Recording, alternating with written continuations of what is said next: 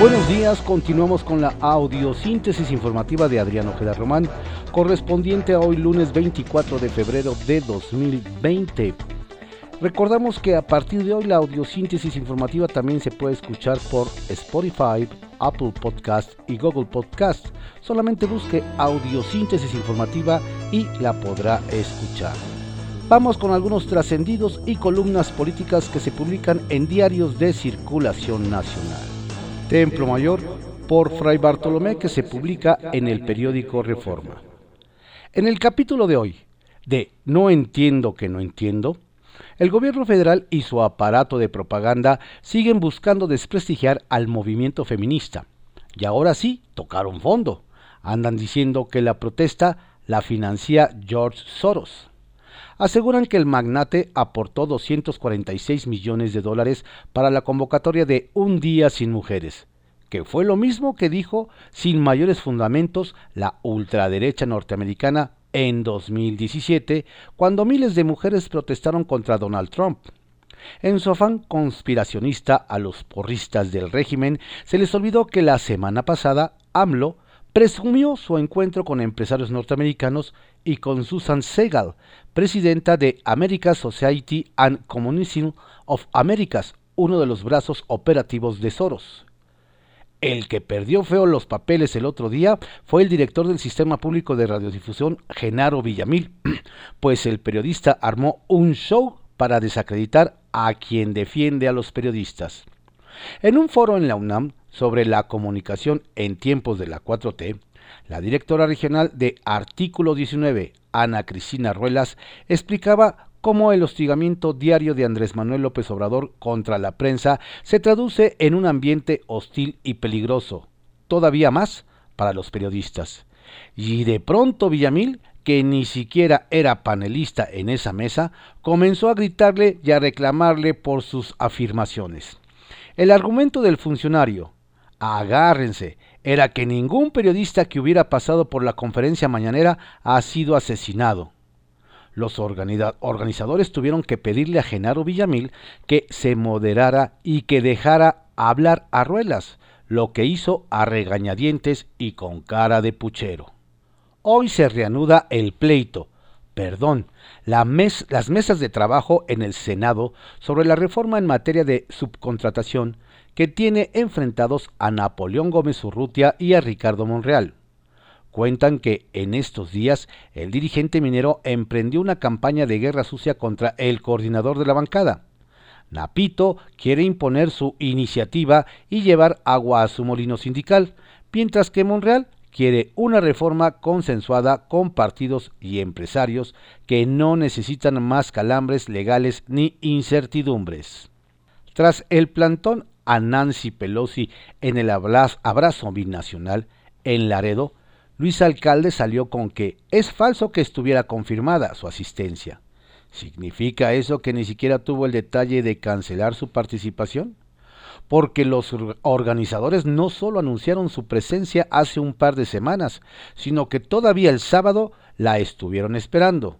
De hecho, se planteó que Mario Delgado, que andaba por allá, entrara como bateador emergente, pero confiaban en que alcalde llegara al abrazo y se quedaron con los brazos abiertos. Bajo reserva que se publica en el diario El Universal. Preparan demanda por pase de charola de AMLO. Si usted pensaba que el PRD ya se había extinguido, le sorprenderá saber que este partido o lo que queda, se alista para presentar una denuncia penal en contra del presidente Andrés Manuel López Obrador por el pase de charola que organizó con algunos empresarios para que voluntariamente cooperaran para la llamada rifa del avión presidencial y que logró recaudar 1.500 millones de pesos. Los periodistas argumentan que la cooperacha es un delito tipificado como concusión Será este lunes cuando los líderes periodistas vayan a hacer su denuncia ante la Fiscalía General de la República.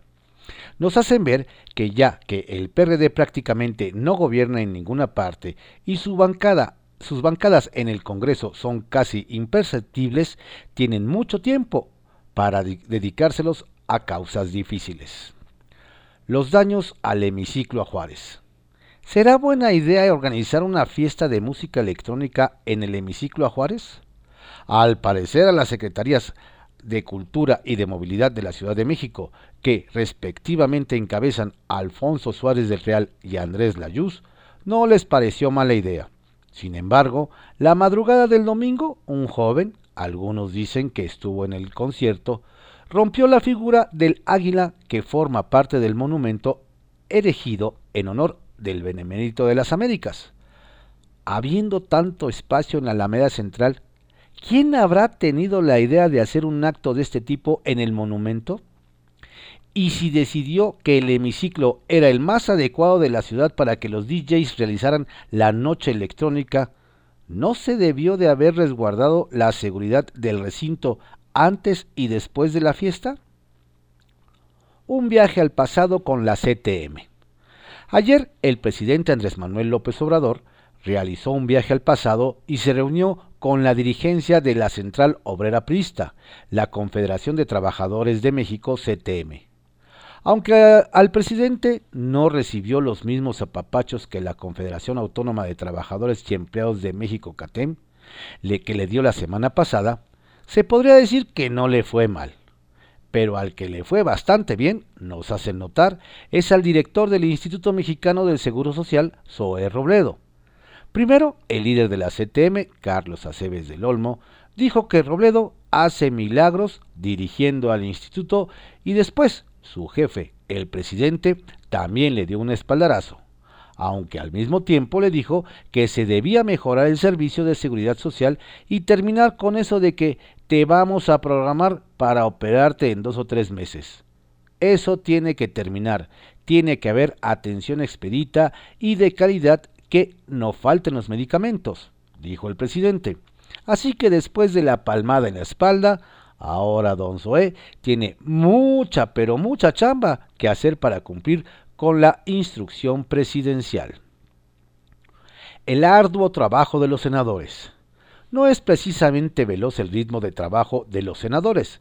Nos hacen ver que en las tres semanas que lleva del nuevo periodo de sesiones, solo se han avalado dos dictámenes en sentido positivo las medidas de protección a mujeres que denuncien violencia y la declaración del 27 de noviembre como el Día Nacional de la Dermatitis Atópica. Uno más se regresó en sentido negativo a la Cámara de Diputados. Algunos puntos de acuerdo y párenle de contar. ¿En qué fecha será que los senadores se pondrán a sacar su lista interminable de pendientes, entre los que están temas candentes como la reforma judicial, el outsourcing o la regulación de la cannabis? Todo es cosa, nos dicen, de que los legisladores vuelvan a agarrar el ritmo luego de que regresaron de sus vacaciones de fin de año. Así que, para abril o para mayo, seguro ya estarán en forma y listos para entrarle a los temas complicados. Solo es cuestión de paciencia. Frentes políticos que se publica en el periódico Excelsior. 1 malos modos. Napoleón Gómez Urrutia, presidente de la Comisión del Trabajo en el Senado, ha armado un inusual alboroto previo a la primer mesa de trabajo en materia de subcontratación laboral, a realizarse hoy lunes. La reunión es convocada por la Junta de Coordinación Política del Senado con el fin de sacar un dictamen por consenso pero inició un golpeteo de los duros de Morena con el propósito de imponer el cuestionado dictamen que ha obsesionado a Gómez Urrutia. El tiroteo se centra en dos políticos de altura a quienes pretenden minimizar.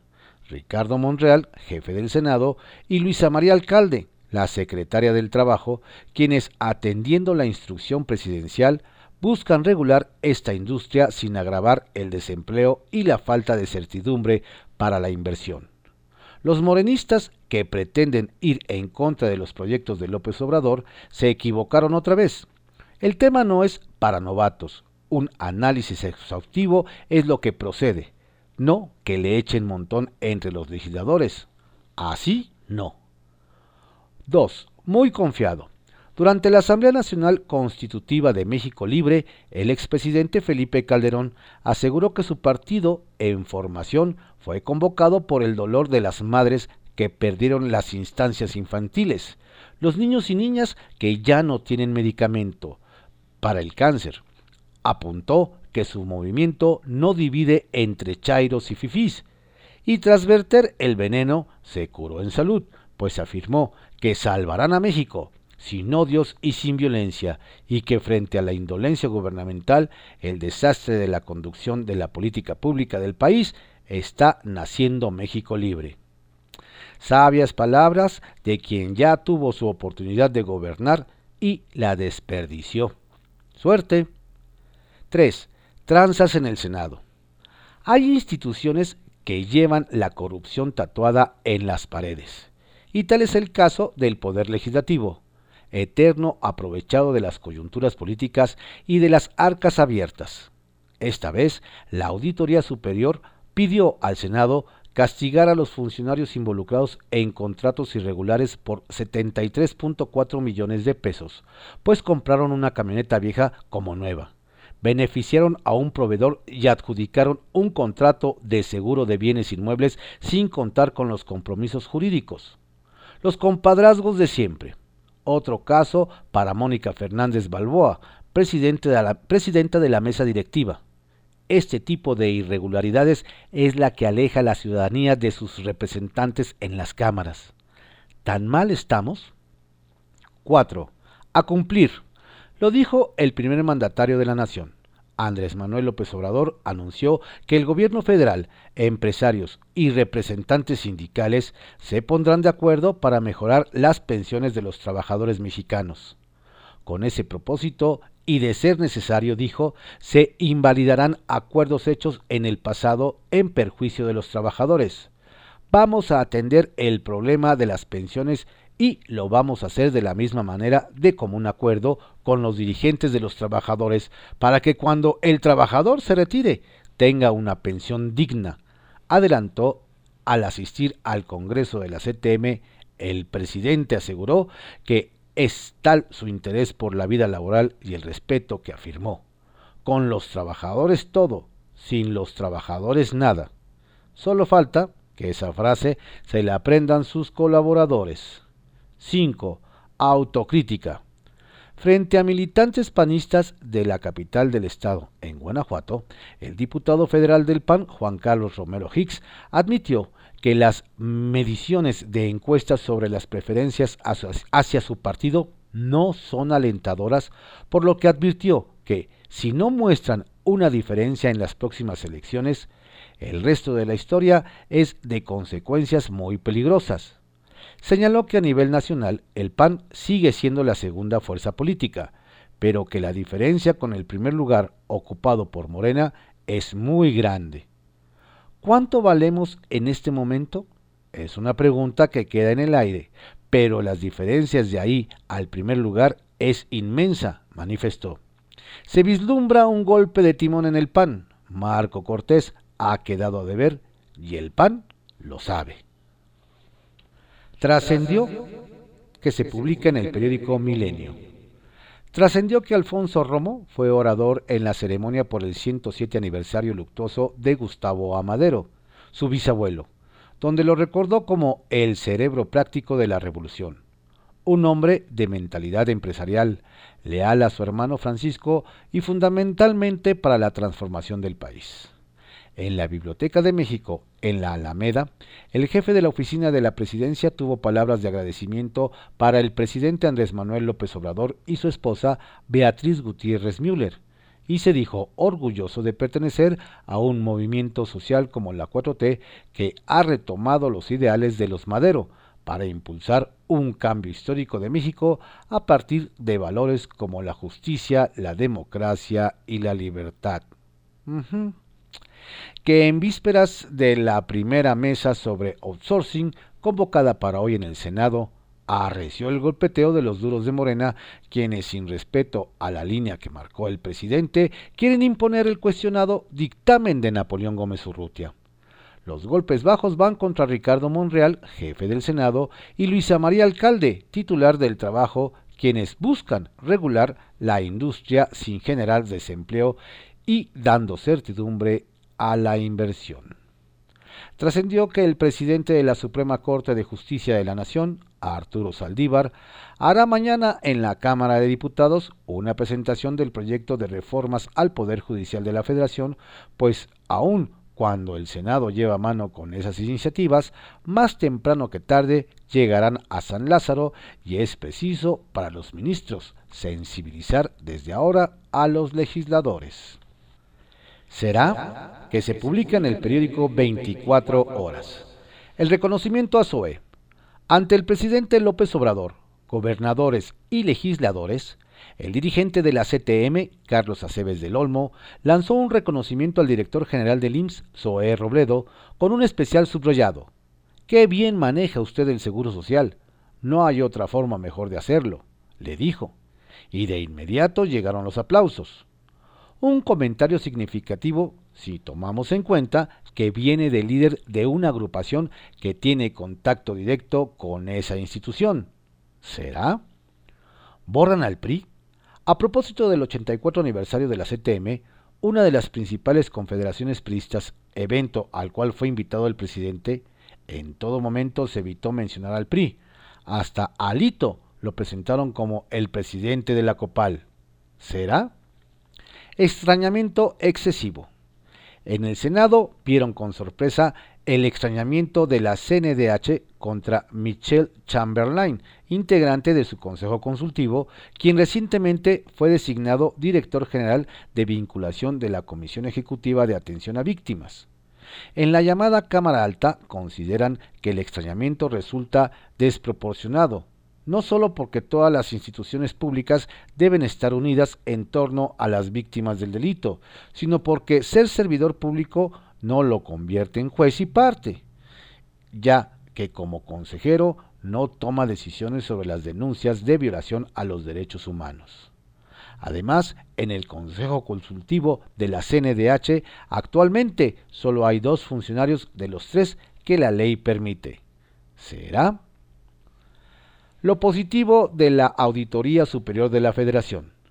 Nos dicen que la revisión de la cuenta pública 2018 mostró quién es quién en el ejercicio y cuidado de los recursos federales. Y solo basta decir que Sonora obtuvo el primer lugar con el menor monto de observado del gasto federalizado en este periodo, con solo el 0.1% muy por debajo del 7.9% que es la media nacional. Un dato interesante es que en 2013 el monto observado fue de 13.2% y ya con Claudia Pavlovich inició la disminución. ¿Será? Y en Puebla también están contentos. Nos dicen que en la misma auditoría, entre los hallazgos que tuvo el equipo de David Colmelares, fue que hubo diversas instituciones educativas en el país que se negaron a participar en el esquema de financiamiento conocido como la estafa maestra. Ahí está el caso de la Universidad de Puebla, misma que se mencionó en el dictamen un reconocimiento por disponer de un adecuado sistema de control interno y por realizar una gestión razonable de los recursos del subsidio. ¿Será? Otra revelación. Vaya bombita de tiempo sembró el gobernador de Veracruz, Cuitláhuac García, al ordenar que personal de gobierno con nivel directivo se les descuente desde principios de este mes el 20% de su salario, pues quiere seguir los pasos del presidente. Sobra decir, nos dicen, que las protestas son generalizadas y sobre todo porque no saben a dónde irán los supuestos ahorros. Algunos mal pensados señalan que en 2021 vienen las elecciones de presidentes municipales y que tal vez ahí terminen los moches salariales. ¿Será? Confidencial, que se publica en el periódico El Financiero. La quincena trágica. El presidente López Obrador está decidido a corregir la historia. Lo dejó claro en el memorial para honrar a Francisco y Madero y a José María Pino Suárez en Palacio Nacional, al imponer su visión sobre las versiones oficiales de la historia de México y declarar que el periodo histórico conocido como la decena trágica ahora será la quincena trágica. Abro un paréntesis para adherirme a los estudios que no aceptan con argumentos y por rigor histórico, llamar a los 15 días de azonada y traición de escena trágica. No fueron 10 días, fueron 15, sentenció. Y por si quedara duda, en la mampara oficial se leyó quincena trágica. Se complican visitas de AMLO a San Lázaro no solo no se han puesto de acuerdo en el formato para atender la petición que hizo el presidente de que lo inviten a San Lázaro a debatir diversos temas, sino que los diputados tampoco han logrado un consenso mínimo para hacer los cambios legales necesarios que permitan al titular del Ejecutivo acudir al Salón de Plenos el próximo primero de septiembre para rendir su segundo informe. Delgado y el sueño mexicano. El que no desaprovechó el reconocimiento que recibió en Laredo, Texas, para enaltecer al presidente López Obrador fue Mario Delgado. El líder de los diputados morenos fue distinguido como su, como su homóloga demócrata Nancy Pelosi con el título Señor Internacional 2020 por su contribución en el fortalecimiento de los lazos de amistad y cooperación entre México y Estados Unidos. En su discurso, el legislador apuntó que también existe el sueño mexicano, pero durante muchos años pareció imposible su realización hasta que el liderazgo de Andrés Manuel López Obrador provocó una revolución pacífica en las urnas. Insabi tiene artículo en The Lancet. La influyente revista médica británica The Lancet con casi 60.000 lectores en el mundo, dedica dos páginas de su edición de febrero a informar sobre el polémico Instituto de Salud para el Bienestar, el proyecto de López Obrador para dotar de medicamentos y servicios gratuitos a la población. La publicación da cuenta de la actual crisis del sistema mexicano de salud, derivada de la errática puesta en marcha del INSABI, instancia que según se apunta está plagada de incertidumbres. Si bien el trabajo del periodista David Agren recoge las voces críticas de seis exsecretarios de salud, también hace constar que el actual titular, Juan Antonio Ferrer, dejó sin respuesta una solicitud para entrevista. Reforma del feminicidio a marchas forzadas. Con ya tres encuentros en una semana, el fiscal Alejandro Gertz Manero y las diputadas federales van con todo para tener listo el paquete de reformas que retipifiquen el delito de feminicidio. Incluso este martes habrá un nuevo encuentro público de Gertz con las legisladoras en San Lázaro. Aunque buscan a marchas forzadas, dicen, tener el proyecto antes del fin de mes, hay partidos que insisten en que el tema debe ser motivo de un debate más amplio en Parlamento abierto donde participen en varias sesiones expertos en el tema y revisar las diversas propuestas de ley. Autocrítica de Sánchez Cordero.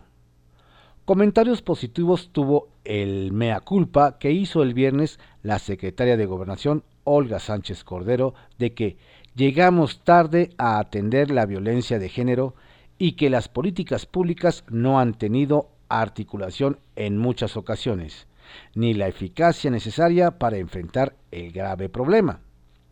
Después, la funcionaria anunció acciones para atender como una prioridad el problema de los feminicidios. A la par, CONAPO y el Sistema Nacional de Protección de Niñas, Niños y Adolescentes iniciaron la difusión de mensajes sobre cómo hablar a los niños sobre la violencia y el llamado a denunciar el abuso sexual infantil. Pero la pregunta es, ¿Por qué todo esto no se hizo antes? Flor de Loto por Armando Hernández Cruz que se publica en el diario Contrarréplica. Comportamiento legislativo y sistema electoral. Durante la década de los 70 del siglo pasado, diversos autores en Estados Unidos empezaron a estudiar el Congreso norteamericano a partir de variables que antes no eran consideradas como esenciales para entender por qué ese órgano legislativo se comporta de la manera que lo hace. Richard Fernand y David Mayhew. En ese contexto, nace dentro de la ciencia política el estudio del comportamiento legislativo, que actualmente es un campo de, un campo de investigación científica, el cual se enfoca a entender y explicar los distintos procesos en la toma de decisiones por parte de los órganos legislativos. Según estos estudios, el sistema electoral y el sistema de partidos determinan el modelo de toma de decisiones por parte de esos órganos. De acuerdo con Mayhew, el legislador es Single-Minded Reelection Sticker, es decir, su principal fin es la reelección que le permite mantenerse en el poder y el ejercicio del cargo para poder desarrollar otros objetivos o fines. En un modelo como el mexicano, el sistema de partidos administra las carreras políticas de los candidatos. En el caso norteamericano, el partido es un actor secundario frente al constituency, votantes del distrito electoral del legislador. En ese sistema, el legislador debe construir su base social para ganar la nominación en elecciones primarias, la candidatura y la reelección. En México tiene más influencia el partido político en la carrera del legislador que el apoyo del elector. En cualquier caso, el éxito del legislador es la reelección o mantenerse en el poder o alcanzar un cargo superior, no necesariamente es ser exitoso en la presentación de iniciativas. La cultura política en México no es similar a la norteamericana. En México, la gente vota por el partido en elecciones legislativas y por las personas en elecciones para cargos de poder ejecutivo. Las candidaturas independientes que se introdujeron en nuestro sistema electoral en 2012 se parecerían un poco más al sistema norteamericano porque el éxito de estos no depende de las decisiones de un partido. El sistema de partidos tiene reglas en las que llevan ventaja los candidatos de partidos sobre los candidatos independientes. La reelección no debe ser considerada como un derecho del candidato. Es derecho del partido la postulación. La reelección solo supera lo que antes era un requisito de inelegibilidad. Para su reelección, el legislador requiere publicidad, imagen favorable y reclamo de imagen. El legislador se tiene que acreditar como particularmente responsable de una decisión importante. Por esa razón, en nuestro sistema no hay incentivos para evitar los gastos anticipados de campaña ni la promoción personalizada, ya que electoralmente es rentable ese tipo de conducta. Flor de Loto, los diputados y senadores son al mismo tiempo legisladores y representantes populares. ¿Se pueden hacer las dos cosas en forma profesional?